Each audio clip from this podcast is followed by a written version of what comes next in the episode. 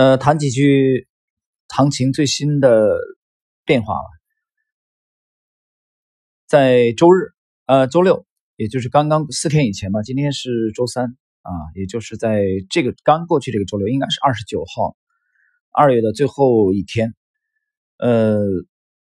我在知识星球的半木红专栏啊发了一篇随笔，这个随笔内容很快就被和谐掉了，啊，我也不知道什么原因。那么结果有星友给我保存下来了，这个随笔的题目只有五个字，这五个字叫“暂别科技股”，啊，就暂时分手，拜拜。那么这个随笔的主要内容是什么呢？就是其实我们关注到科技股的分化是在二十六号前后第一次在半亩红的知识星球啊公开的提示科技股出现了分化和震荡调整的可能性。但在当天，我们并没有马上的啊就减持。那么二十六号之后，大家看到了，其实科技股的调整比我们预计的来的啊要急还要猛。什么原因？就在于它前期疯狂的炒作。那么在这个阶段，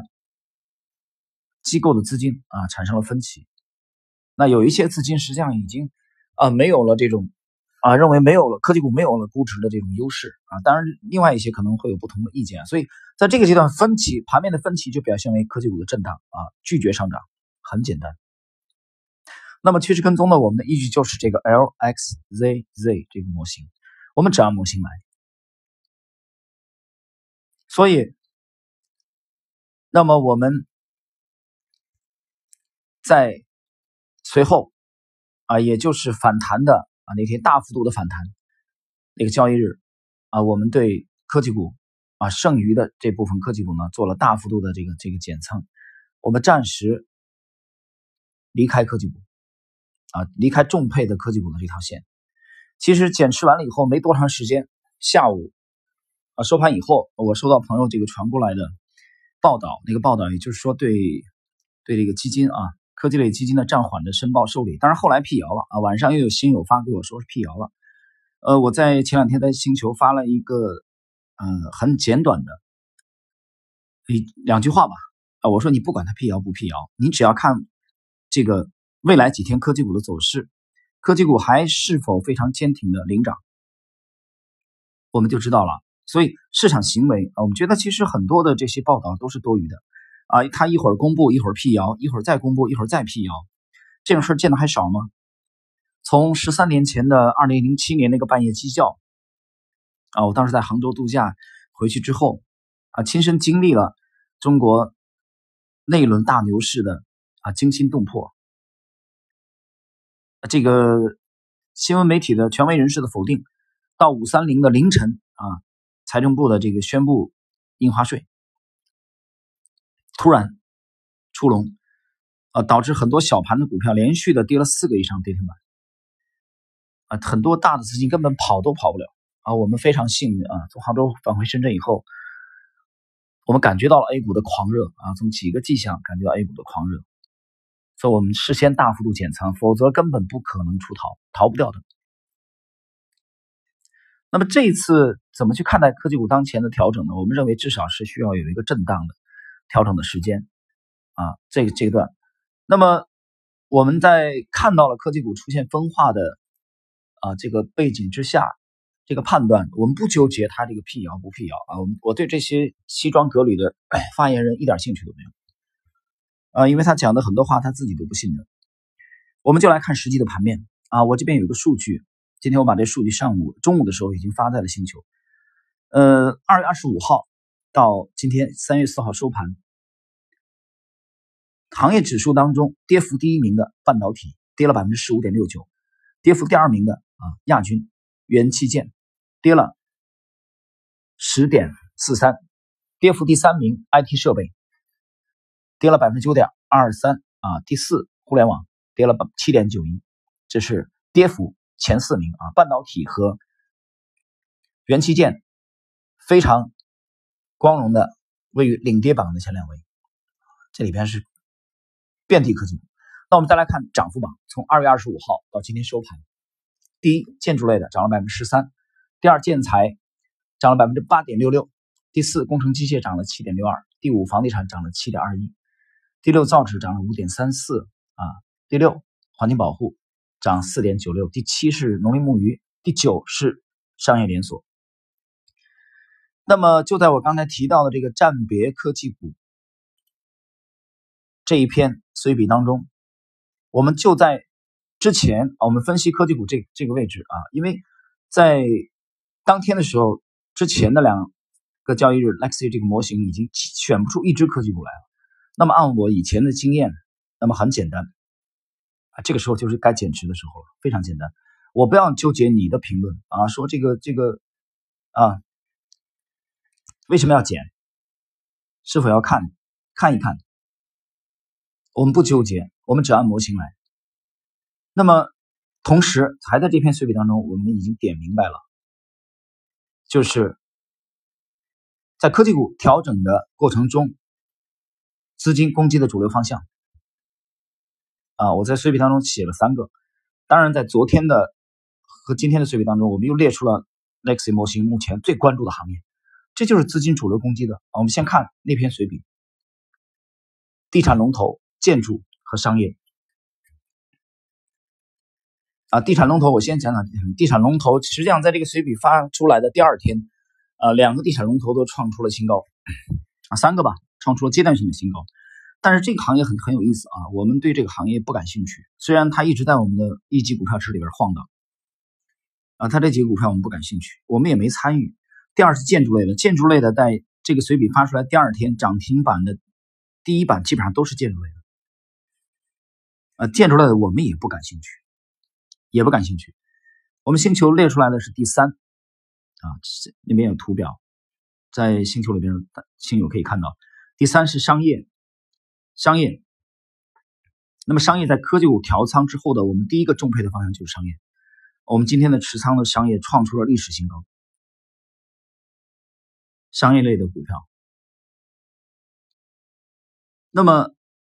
这是我们啊非常清晰的。当然这篇被和谐掉了啊，我又把图片新有保存的图片截图又重新发回到了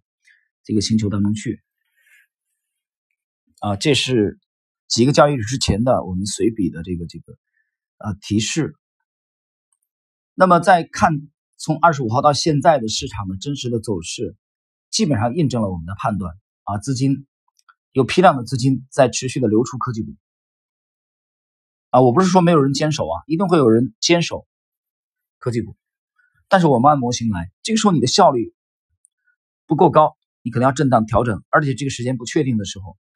啊，我们按模型的这个，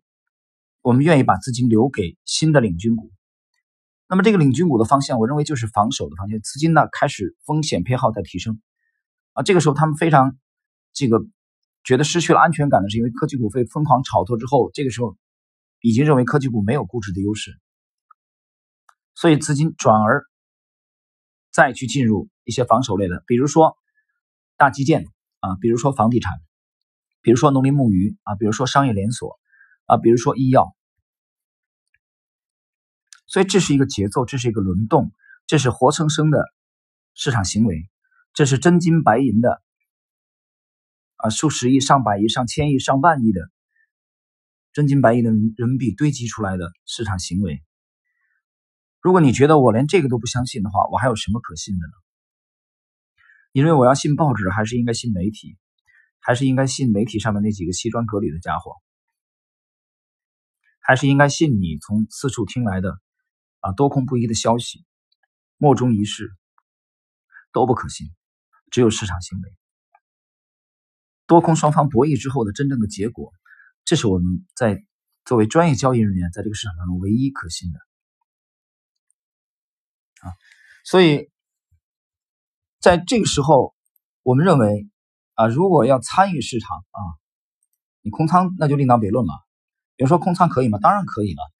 你说我看不清楚啊，这个阶段啊，我们就暂时空仓是可以的。那如果你要参与，那么我们讲的非常清楚啊，我们我们写了五个字那么清楚，暂别就是分手嘛，暂时我们暂时先离开，很有意思。这篇碎笔发出来以后，很快一个新友提问，他那你们什么时候再回来？我说可能是明天，也可能是两个月、一个月之后，这个不确定，模型来决定，我们定不了。我们也不想预测，我们不预测啊，我们基本上只执行按模型来，按模型的量化的思路来，所以按照市场行为啊，我们的判断都来源于市场行为。所以这样我不太去理会市场当中的啊这些噪音。然后呢，在昨天晚间啊，在昨天晚间十十二点不到啊，大概十一点多钟的时候啊，传来了一个突发的消息，就是就是这个大洋彼岸的联储突然加息五十个基点，这个幅度实际上是比市场预计的之前去年它啊降息啊，抱歉口误，去年就降了三次，那么降了基本上都是二十五个基点。这次是一次性的降了五十个基点，啊，double，这个力度直接翻倍了。这第一点，第二点，我们知道在三月中旬啊，即将议息会议只有两周不到的时间，在这个节点上啊，鲍威尔先生坐不住了。什么原因呢？很简单啊，金毛的压力。为了大选，在这个特殊的年份啊，美股不可以崩啊，一定要续命，一定要延长。关于美股的问题，在最近的这个星球随笔我也写了一篇。那天啊，其实已经分析了美股这个在单周的长阴和月线的长阴下跌之后，美股所到的这个位置啊，有兴趣的大家可以去看一下。就是在大概一周以前，那个讲的意思非常清楚了啊，无路可退，背后就是莫斯科，不能再退了，所以必须救市。啊，这是责无旁贷的。那么就是它采用的是宽松，这个在市场预期之中，但是在议息会议还有半个月不到的情况下就开始出手宽松，而且是大力度的宽松。那么在早间啊，不在这个昨天这个消息出来之后啊，美股短暂的冲高以后，后来还是以大跌还以颜色，跌了将近百分之三。那么市场的解读就是认为啊，你这个时候这样出重手啊，我昨天随笔及时晚间就更新了。这种大力度了五十个基点以上的啊，没有到议息会议开始就出手去救市的这种情况，在联储的历史上基本上都是伴随着随后的经济衰退和重大事件的发生，所以市场只能解读为哎这个消极，它不会解读为积极啊，只能解读为悲观，它不会解读为乐观。那有人讲，那那个股市完蛋了啊，你不要着急。美股的问题，我们觉得应该这样一分为二的看。第一个，在宽松的背景之下，啊，在有很这个工具箱当中还是有相当的工具可以作为的情况下，我们认为短期应该还是一个震荡的，他希望稳定的这种格局。但是中期其实美股的走势并不乐观啊，这是第一点我们要讲的。第二点，由于联储的这个五十个基点的降息啊，加去年的三次降息，那么这样实际上给了全球其他的兄弟姐妹们。他们都在眼巴巴的望着，给他们也舒缓了压力，他们也可以这个如法炮制。大家去看看欧洲的这个表态啊，我们看看亚亚洲啊要不要跟大哥做了以后，看二哥怎么弄。那么也就是说，在这种情况下，反而哎某些资产。并不是因为它有多么优秀、多么出色啊，反而是由于宽松的这种预期，所以它反而啊，这个时候是成为了相对安全、相对安全，就像一九三七年呃的上海的租界的孤岛一样啊，当时国民党的势力啊，共产党的势力啊，这个共产国际的势力啊，日本人的势力啊，汪伪的势力，几方的势力都搅在那个。那个孤岛当中很有意思，所以我们认为至少在短期内啊，在短期内，但这个时间能持续多长，我们将通过模型跟踪及时展示在星球当中去。至少在短期内，A 股这块里边的部分的资产啊，有部分的行业和个股还是相当值得参与。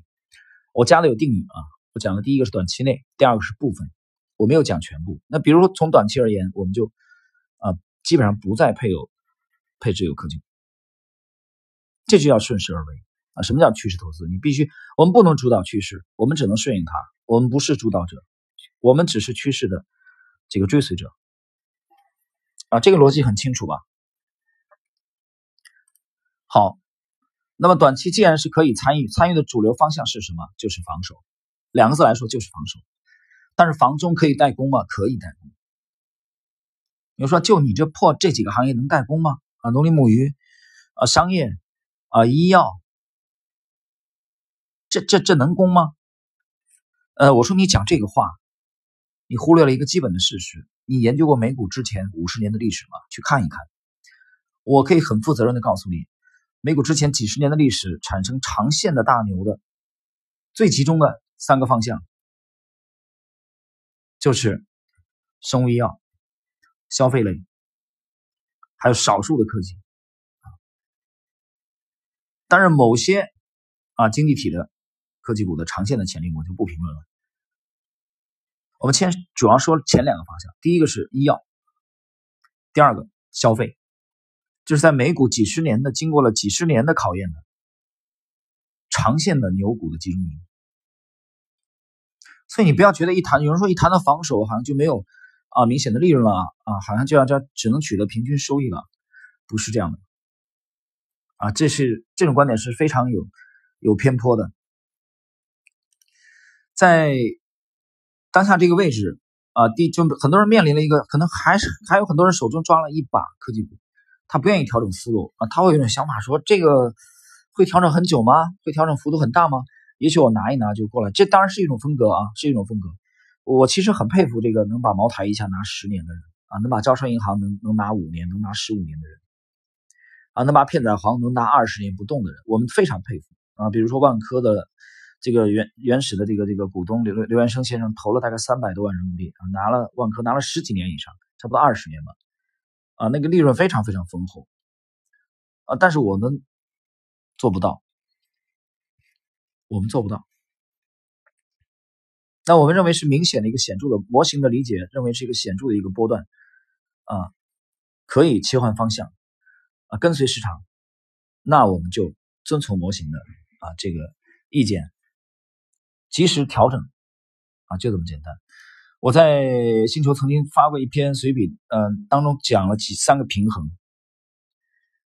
啊，就是坚持原则，其中有一个平衡讲的是坚持原则和保持足够灵活性的平衡，啊，这两者听起来是矛盾的，实际上在实战当中呢，